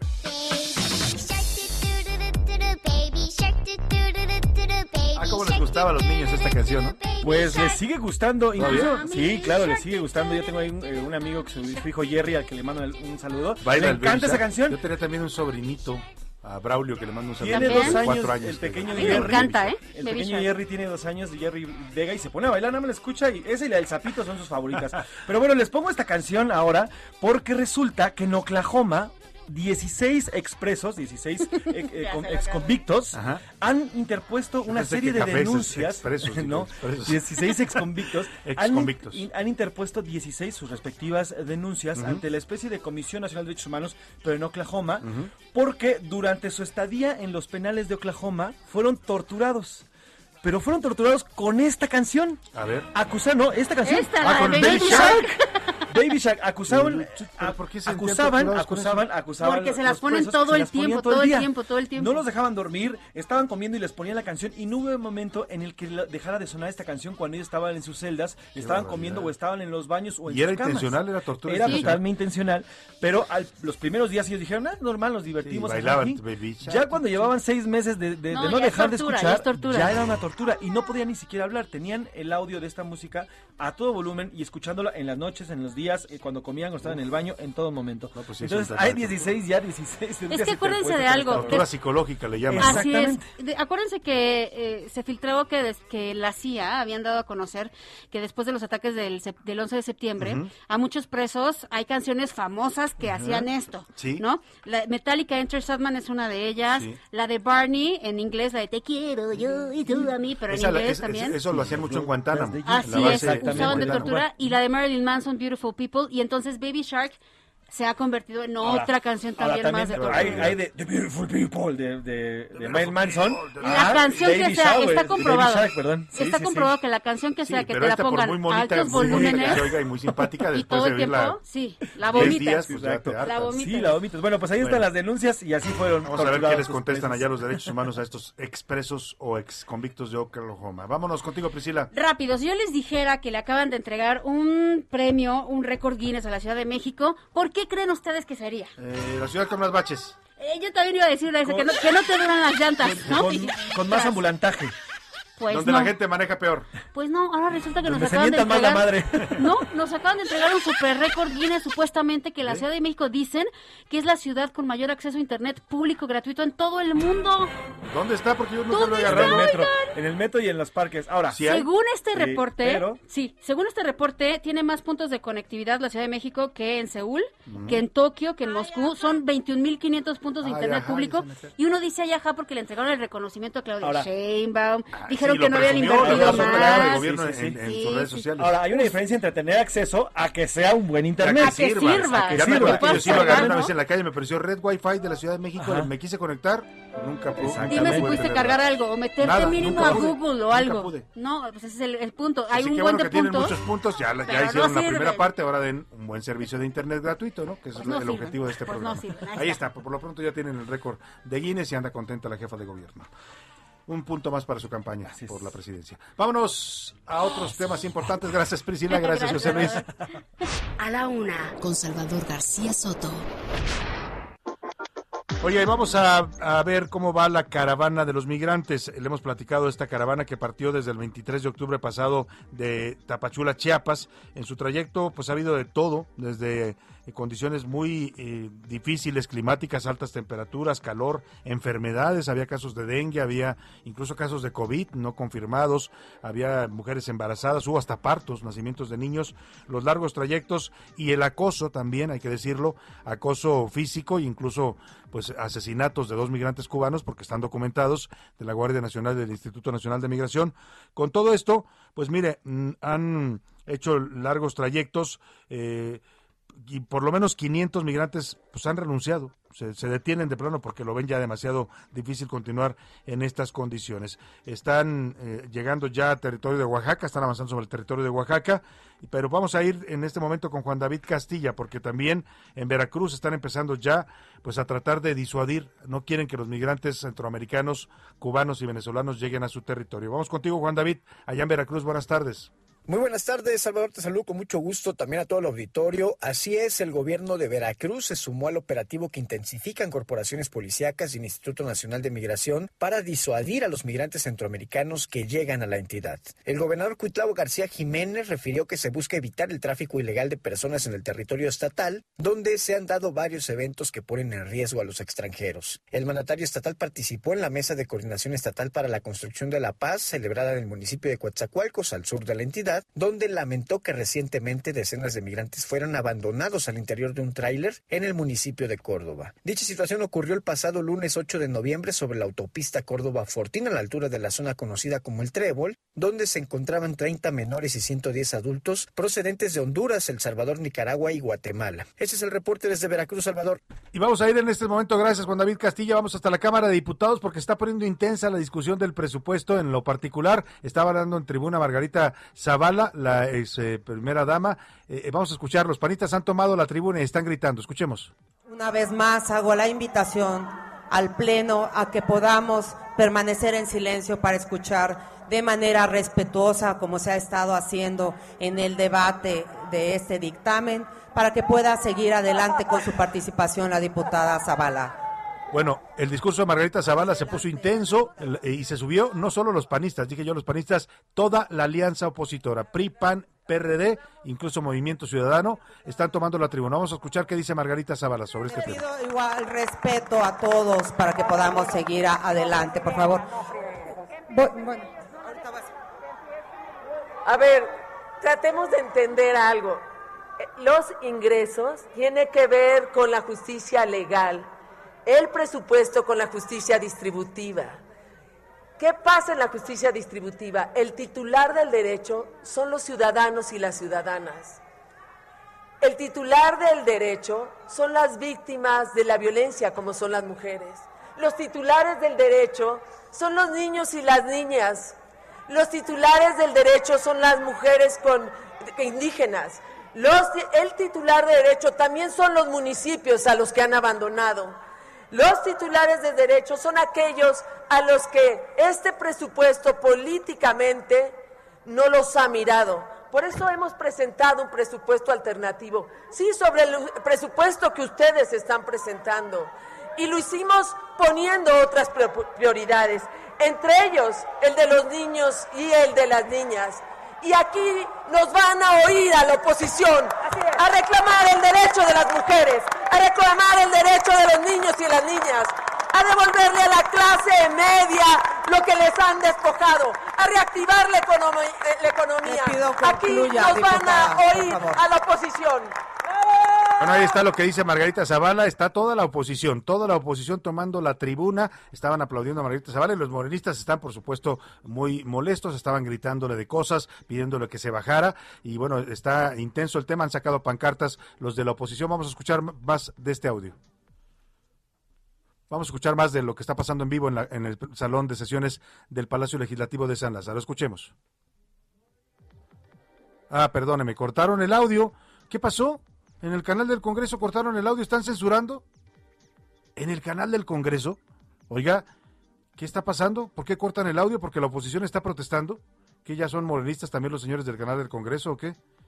Vamos a, ver qué está pasando porque estábamos escuchando la protesta de la, pues no es una bancada, son las tres bancadas, las cuatro bancadas del bloque opositor y cortaron el audio. Le quitaron el audio a la transmisión del canal del Congreso. ¿Será una falla técnica? ¿Se les cayó el sistema? ¿O de plano ya están censurando? Señores del canal del Congreso, a ver si buscamos a alguien, por favor, del canal del Congreso. Voy a hablarle a ver qué está pasando. Elia Castillo, platícanos qué acaba de pasar porque estamos escuchando el audio en vivo del canal del Congreso y le cortaron el audio en esta protesta de la oposición que está tomando la tribuna después del discurso de Margarita Zavala. Elia. Muy buenas tardes, muy buenas tardes, Salvador. Te, eh, te saludo nuevamente con gusto. Te comento que pues hubo un pequeño, eh, una pequeña confrontación verbal entre diputados de Morena y del PAN. Esto luego de que la diputada eh, Margarita Zavala dio a presentar una reserva de modificación al anexo 13 del, pre- del eh, dictamen de presupuesto de egresos de la Federación 2022, los legisladores de Morena comenzaron a gritar desde sus tribunas ABC, ABC, ABC, recordando la tragedia de la guardería ABC para, eh, bueno, para interrumpir la presentación de esta reserva de la diputada Margarita Zavala. Eh, esto resultó en que sus compañeras de bancada, las diputadas del PAN, subieran a respaldarla a la tribuna de la Cámara de Diputados. No ha habido una toma de tribuna, solamente este apoyo y confrontación entre diputados del PAN y diputados de Morena y aliados, como se ha visto en los últimos momentos. En este momento se está sometiendo a votación a mano alzada si se considera la reserva de la diputada Margarita Zavala. Vamos a estar muy atentos, Elia Castillo, pues eh, ya nos explicas lo que está pasando ahí en San Lázaro. Vamos a la pausa y volvemos rápidamente con usted aquí en, a la una. Estás escuchando A la Una con Salvador García Soto. Regresamos. Heraldo Radio. Ya estamos de vuelta con A la Una con Salvador García Soto.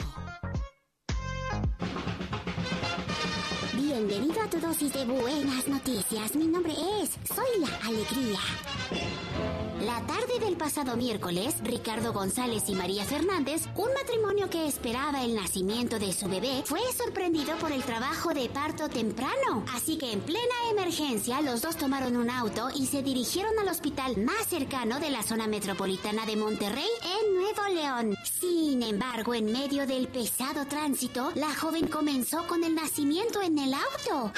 Así que el joven padre asustado solicitó ayuda de una oficial de esa ciudad para que los escoltara hasta el sanatorio más cercano. La sorpresa fue que el niño ya no podía aguantar más. Estaban haciendo, así que la policía no dudó un solo instante y asistió a la madre.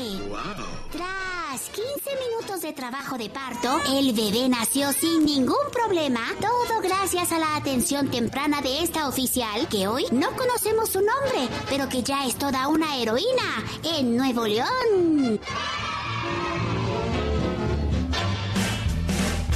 Yo ya estoy hasta la madre de que me pongan sombrero. Escucha entonces cuando digo, no me llames frijolero. Que exista algún respeto, no metamos las narices. No que inflamos la moneda, haciendo guerra a otros países. Que pagamos con petróleo o intereses nuestra deuda. Mientras tanto no sabemos que se queda con la feria. Aunque nos hagan la fama de que somos vendedores de la droga que sembramos, ustedes son consumidores. Dos de la tarde con 32 minutos estamos escuchando a Molotov con Frijolero, una canción del año 2003 donde pues Molotov reivindicaba a los mexicanos en Estados Unidos, no me llames frijolero, ¿no? Y bueno, el otro contestaba, tú no me llames gringo.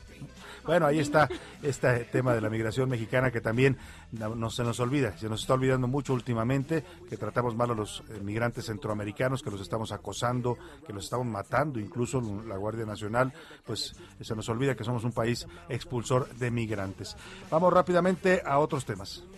Podrás imaginarte desde afuera, ser un mexicano cruzando la frontera, pensando en tu familia mientras que pasas, dejando todo lo que tú conoces atrás. Si tuvieras tú que esquivar las balas de unos cuantos gringos rancheros, le seguirás diciendo good for nothing wetback si tuvieras tú que empezar de cero. A la una, con Salvador García Soto. Sacarrácate de aquí, Corcholata, vete, vete. ¿Cómo que vete? Si soy del ramo y estoy trabajando. Corcholata. Además estoy jodida, pero no jubilada. Mira, vete de aquí, vete, maldito borracho. Ya lo sé, mano. Estoy pasada de nivel. Corcholata. Todavía me sobra bayoneta. Vete. Porque yo siempre ficho derecho. Y para que veas que yo no le hago al agua pintada, me voy a recetar y a beneficiar con otro de los alipuses que llevas en la charola. Bueno, es inconfundible, sin duda, su voz, su estilo, su manera de actuar, su personalidad es la señora Carmen Salinas, una actriz muy querida del público mexicano, es oriunda de Torreón, Coahuila, y estamos platicando de ella porque hay una noticia eh, lamentable. Ayer fue encontrada por sus familiares eh, en estado delicado de salud, fue internada en un hospital y se encuentra en estado de coma. Priscila Reyes, cuéntanos, buenas tardes. Ay, pues sí, Salvador, la verdad es que todos estamos preocupados y atentos de lo que está sucediendo. Ella está hospitalizada en eh, el hospital Star Médica, el que está justo en la Roma, en la colonia Roma, y es que dicen que ayer estaba ella viendo su novela, una novela que acaba de estrenar el lunes. Ella estaba actuando. Ella está, sí, ella está actuando. Entonces cenó, estaba viendo su novela y después se desmayó. Eso sucedió ayer. La llevan al hospital, en la mañana se da a conocer eh, por medio de su sobrino Gustavo Briones que estaba hospitalizada, que estaba grave sin decir todavía de que ahora ya sabemos que a Carmen Salinas de 82 años recién cumpliditos en, octubre le dio un derrame cerebral y la tienen en un coma natural sin medicamentos grave con respirador eh, artificial pues para sacarla adelante. Hay ya algunas declaraciones que ha dado también eh, su nieta Carmen Plasencia, vamos a escuchar. Actualmente mi abuelita está en estado de coma con sus órganos funcionando de manera natural, es decir, ella está haciendo que funcione y el diagnóstico es un derrame cerebral en la parte del tallo y estamos esperando a sus familiares para y seguir cómo, cómo progresa, vamos a ver cómo va progresando. Está con respiración asistida, está con un ventilador. Y justamente, justamente la novela que yo les decía, Salvador, el lunes 8, o sea, esta semana se estrenó Mi Fortuna es Amarte. Carmen Salinas había tuiteado una fotografía en donde sale en su personaje con todos, con toda su familia y dice, esta es mi nueva familia, ¿no? De esta telenovela. Eh, sale con David Cepeda, con Susana González y pues ahora ahora está hospitalizada, está grave y está conectada a un respirador pues todas nuestras oraciones y nuestro apoyo para que Carmen Salinas se ponga bien. La verdad es una persona muy querida y, que ha, representado muchos papeles, ¿no? Ahí escuchamos este de la corcholata que le dio fama ya en el cine de ficheras, pero ha hecho muchas eh, madrecitas, abuelas del cine nacional y es admirable la señora porque además ya a sus 82 años sigue siendo no solo actriz, empresaria, fue diputada, o sea, anda A eso vamos. Ella es exdiputada, actriz, estuvo, eh, empezó en tele, después se pasó a, las películas del cine con las ficheras. productora de teatro. Productora de teatro, recuerden que hizo Aventura más de 15 años. o sea, qué bárbaro. Y aparte, ya es parte de nuestra colectiva eh, cultura, de nuestra, eh, cultura. colectiva, porque pues siempre estás mencionando a Carmelita Salinas. Ay, como Carmelita Salinas. Ay, no, bombo. ¿No? Ay, mi te quiero. Entonces, bueno, pues le mandamos un abrazo y toda la fuerza a la familia, por supuesto, y a ella, que además Pepe Pepe Navarro está emparentado ahí con la familia de Carmen Sí, eh, sí, Salinas, sí, ¿no? sí, Por por ahí hija. tiene una, bueno, pues, una sobrina, me parece. Una sobrina que está, eh, eh, tiene una relación con una Ujú, eh, ujú. persona de la familia Carmen Oye, este, Salvador, rápido, quiero leer un mensaje de la radio escucha misteriosa. Ah, caray. Porque no hemos terminado de leer los mensajes del público. Hoy no pude entrenar temprano, por lo que entrené a la hora del programa y el tiempo se me pasó volando, no sentí la carrera. Ay, qué bueno, Ay, Radio pues le mandamos, Misteriosa. le mandamos bueno, un fuerte abrazo. a Radio corriendo, Escucha en forma, le, le hace muy bien. Es muy saludable siempre hacer ejercicio. sí, qué bueno claro. que Gracias nos- por nos escuche escucharnos. mientras hace ejercicio. Gracias, Priscila Gracias, Reyes. Salvador. Vamos a estar pendientes de la salud de Carmencita Salinas y le estaremos reportando. Vámonos por lo pronto a otros temas importantes. A la una, con Salvador García Soto. Que le voy a, nos va a platicar Daniela García ya en Monterrey. Eh, le mandamos un saludo a toda la, afectuoso a toda la gente que nos escucha en la Sultana del Norte, la gran ciudad de Monterrey.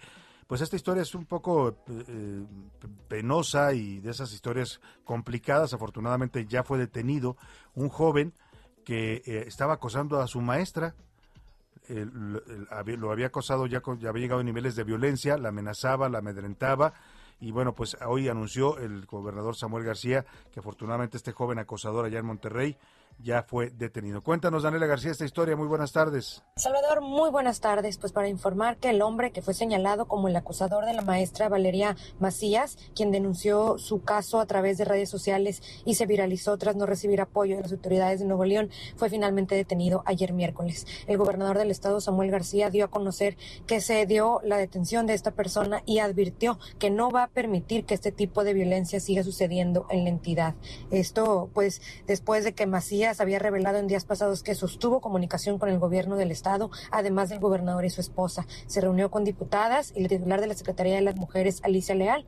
Y bueno, en días pasados ya había trascendido que se giró la orden de aprehensión contra su agresor. Finalmente, ayer por la tarde, el gobernador y la Fiscalía General de Justicia del Estado confirmaron su detención. Se irá, seguiremos pendientes de cómo avanza este caso y les estaremos informando. Muy buenas tardes. Muchas gracias, Daniela García. Pues qué bueno que detuvieron a este sujeto que estaba acosando a esta maestra y qué importante que las autoridades actúen a tiempo, ¿eh? porque en muchos casos, lamentablemente, este tipo de acoso, cuando lo denuncian las mujeres, pues no les hacen caso, no les dan apoyo y hemos visto desenlaces incluso fatales que terminan en feminicidio. Aquí, afortunadamente, las autoridades de Nuevo León pues eh, actuaron rápido y ya detuvieron a este acosador que estaba amedrentando y amenazando a esta maestra. Vámonos rápidamente a los temas del Buen Fin. Ya le platicamos, ayer comenzó el Buen Fin, eh, termina este próximo mm, 16 de noviembre. Son seis días para que usted, si así lo quiere y tiene, eh, eh, pues con qué, ¿no? porque hay que tener para comprar, pues vaya a aprovechar las ofertas, los descuentos que hay en todo tipo de tiendas, ¿no? Eh, sea cuidadoso, sea inteligente, hay que analizar bien las ofertas, hay que ver que realmente le estén dando un buen descuento y sobre todo hay que comprar lo que necesite, ¿no? No, ir a comprar por comprar y tampoco embarcarse con esto de, mira, no tengo descuento, pero te doy 50 meses sin intereses y ahí queda usted embarcado de por vida con algo que se compró en el buen fin. Vamos a platicar, bueno, si usted quiere más información, le, eh, entra al, al, eh, hay un sitio, una, una liga de la Profeco, se la voy a dar, se la voy a compartir incluso en Twitter, José Luis, a ver si la compartimos para que la gente pueda accesar, acceder o accesar o entrar pues a esta liga. Se llama Fin. Fin, buen fin, o se sí, el buenfinprofeco.gov.mx. Ahí está toda la información que usted debe saber antes de realizar sus compras, si van a ser en, eh, en línea para que sean compras seguras o si las va a hacer físicamente también. Vamos con Iván Márquez que nos platica qué tanto ah, pues anda la gente saliendo o no al buen fin. Se fue a dar un recorrido por algunas calles y plazas comerciales. Vamos a ver qué es lo que encontró Iván. Este miércoles inició el Buen Fin, que concluirá el próximo martes 16 de noviembre en todo el país. Una campaña de descuentos y promociones, con el objetivo de impulsar el comercio. En esta onceava edición, 131 mil negocios se registraron, en donde se prevé una derrama económica por más de 239 mil millones de pesos. En los micrófonos de la una salimos a los centros comerciales a preguntarle a la gente qué es lo que está comprando y dónde prefiere comprarlo. Esto fue lo que nos respondieron. Vine aquí porque me urgía cambiar de refrigerador y aquí tienen el modelo que me gustaba y con el buen fin tiene muy buen precio. Yo encantada. Necesitaba comprar otras cosas y aquí las encontré. Además me queda súper cerca de casa. Mira, yo vengo a esta tienda porque me gusta mucho, está muy cerquita de mi casa, me gustan los descuentos y pues bueno, ahorita aproveché y vine por mi pantalla. Ayer logré finalmente comprarla, en, aunque sí creo que definitivamente, como estuve haciendo el estudio previo, pude constatar que pues, los precios los inflan, luego los ajustan con un mega descuento y finalmente pues queda en lo que está, en lo que yo lo venía viendo desde semanas atrás. Aunque la afluencia de gente todavía no es mucha, se espera que para este viernes, sábado y domingo la visita de consumidores aumente considerablemente. Quien se mantiene muy activo es la Profeco, que en diversas tiendas ha montado centros de atención a compradores para resolver dudas y recibir quejas. Además, puso a disposición de toda la ciudadanía el sitio elbuenfin.profeco.gov.mx, donde los consumidores pueden hacer comparativos de precios de 477 artículos por medio de estados ciudades, municipios y alcaldías. Así, arranca este buen fin con promociones y mucha expectativa. Sin embargo, recuerde que siempre hacer una compra inteligente, pensada y bien analizada será lo mejor para los consumidores. Para la una con Salvador García Soto, Iván Márquez. Y precisamente para que usted haga compras inteligentes, compras seguras sobre todo, porque ahora hay que tener mucho cuidado también si usted compra en línea, ya le decía, hay que, hay que proteger sus datos, los datos de su tarjeta, porque hay muchos fraudes cibernéticos. Vamos a hacer contacto y le agradezco mucho que nos tome la llamada a Ricardo Sheffield, Procurador Federal del Consumidor. ¿Cómo está, Procurador? Buenas tardes. Salvador, muy buenas tardes, un gusto estar contigo. Igualmente, procurador, ¿cómo va, eh, cómo arranca el buen fin? ¿Qué balance tiene hasta ahora la Profeco en este segundo día? Y sobre todo, ¿qué recomendaciones hace la Profeco, como siempre, ayudando a los consumidores a que pues hagan compras seguras e inteligentes? Pues hasta ahorita se ve una gran participación, tanto de consumidores como de proveedores. Eh, estamos hablando de más de 150 mil proveedores en todo el país y las fechas en las que nos vamos los los consumidores realmente a, aprovecharlo es, es el viernes, sábado y, y domingo, aunque concluye hasta el próximo martes 16. Y el gran consejo es que hagamos un consumo razonado. Quiere decir esto que compro lo que necesito y compro lo que puedo pagar. Claro.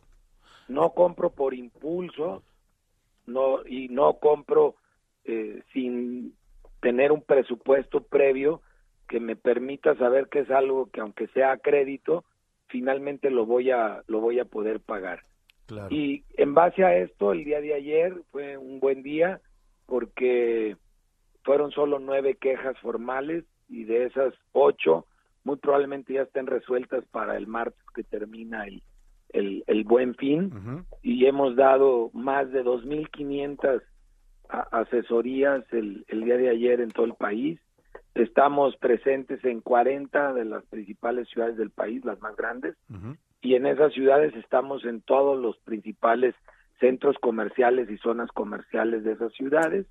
Además, estamos atentos al comercio electrónico, que los invitamos a que se fijen que la página tenga el sello digital de Profeco. Ah, dice que cuando abras la página, arriba dice eh, Profeco, sello digital de Profeco, y ese sello digital garantiza que son proveedores serios. Seguros. Y hay con sello de Profeco eh, desde pequeños eh, proveedores, empresas familiares, 100% mexicanas, hasta grandes transnacionales y plataformas de comercio electrónico que tienen este sello digital de, de Profeco una manera de orientarte hacia una compra segura en el comercio electrónico, pero sea que ustedes encuentran un caso de abuso o de una promoción confusa o una promoción falsa o no te quieren cumplir la promoción, estamos a sus órdenes en la página de Profeco, www.profeco.gov.mx. También estamos a sus órdenes en el teléfono del consumidor, 55 55 68 87 22. Y estamos también en las 38 oficinas de defensa del consumidor, aparte de más de 1.200 funcionarios habilitados para este buen fin en eh, todo el país, principalmente en las 40 ciudades más grandes y en las zonas comerciales de estas de estas ciudades para garantizar que efectivamente para todos sea un buen fin. Ahora está, damos esta página, procurador Ricardo Sheffield, eh, sobre el buen fin, profeco.gov.mx. Ahí tienen información específica sobre dónde realmente hay ofertas y tienen comparación de precios. Así es, porque nosotros monitoreamos los productos más vendidos en los pasados 10 buenos fines, este es el onceavo, y los productos más vendidos monitoreamos a lo largo del año sus precios para que puedan valorar si realmente es una oferta que, que valga la, la pena. Y además que sea una oferta clara y que se cumple cabalmente. Cualquier, cualquier consulta, cualquier denuncia, estamos atentos en todo el país, particularmente a través del teléfono del, del consumidor de 9 de la mañana a 9 de la noche. Tenemos horarios habilitados especiales para el buen fin y incluyendo sábado y, domingo. Y en los centros comerciales nos decía estos módulos, en buena parte de ellos en 40 ciudades de la República, para que la gente pues se pueda acercar ahí en el momento y denuncie cualquier irregularidad o incumplimiento. Y, también ahí, Salvador, estamos de 9 a 9. También de 9 de la mañana a 9 de la noche, ¿no?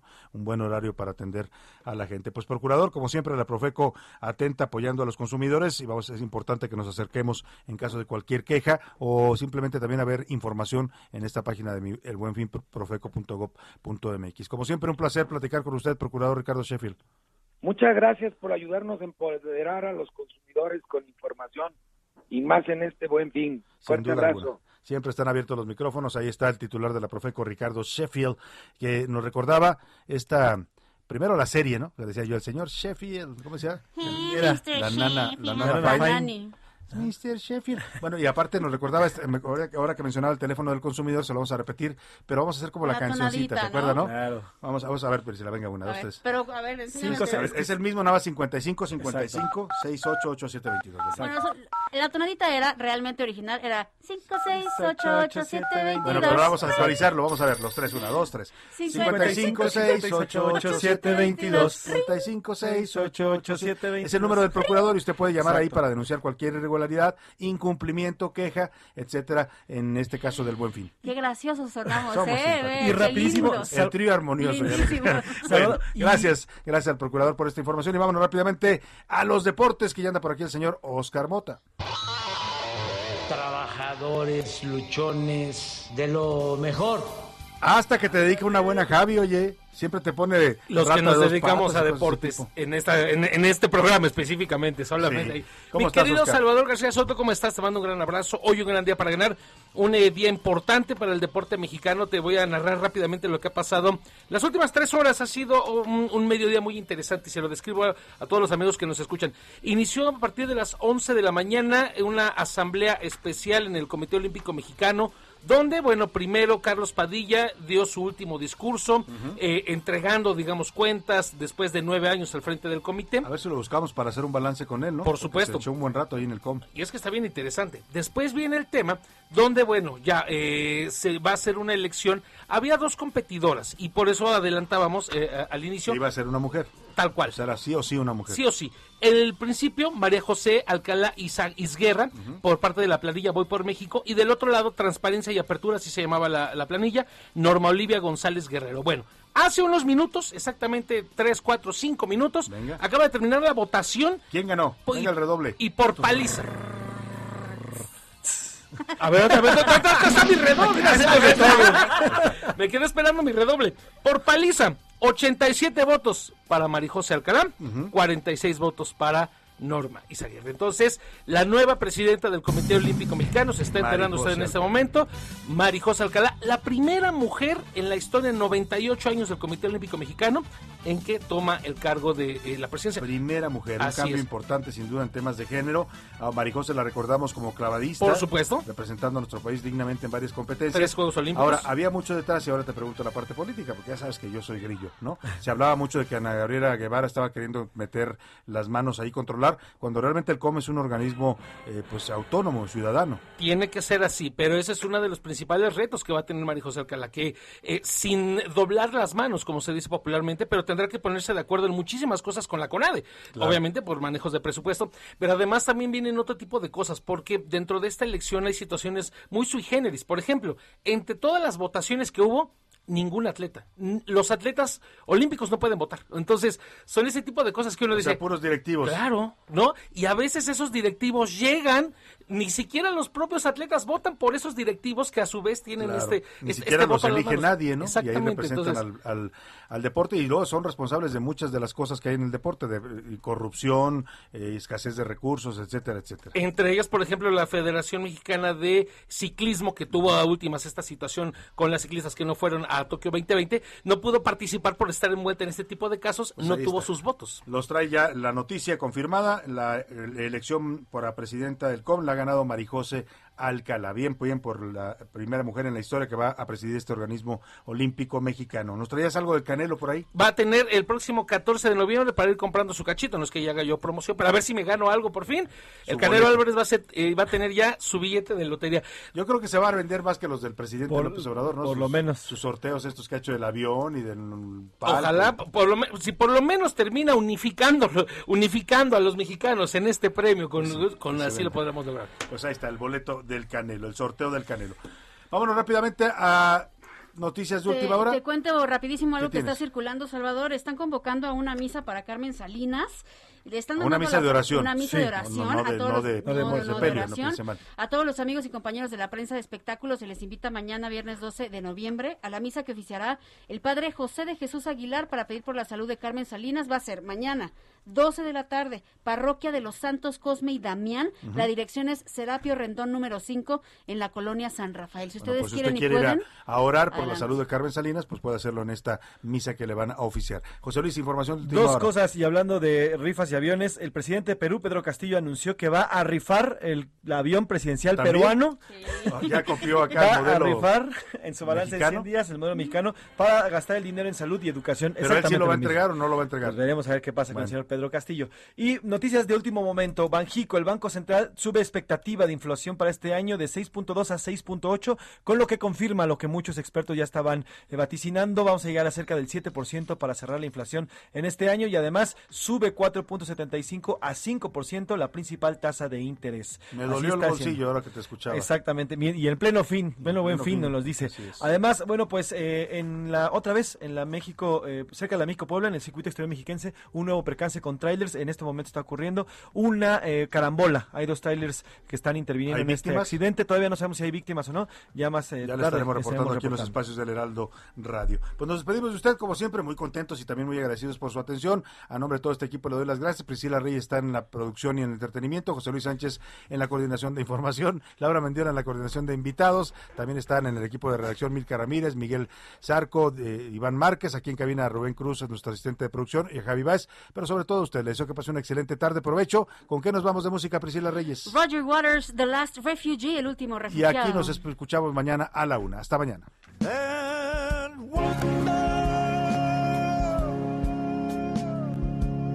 That love, sweet ache, and the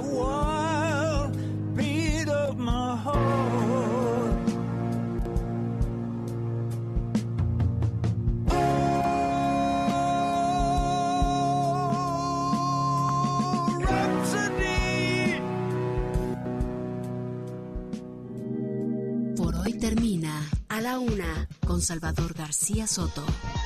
Un encuentro del diario que piensa joven con el análisis y la crítica. A la Una con Salvador García Soto. De lunes a viernes de 1 a 3 de la tarde. Tired of ads barging into your favorite news podcasts? Good news. Ad-free listening is available on Amazon Music for all the music plus top podcasts included with your Prime membership. Stay up to date on everything newsworthy by downloading the Amazon Music app for free or go to amazon.com slash news ad free. That's amazon.com slash news ad free to catch up on the latest episodes without the ads.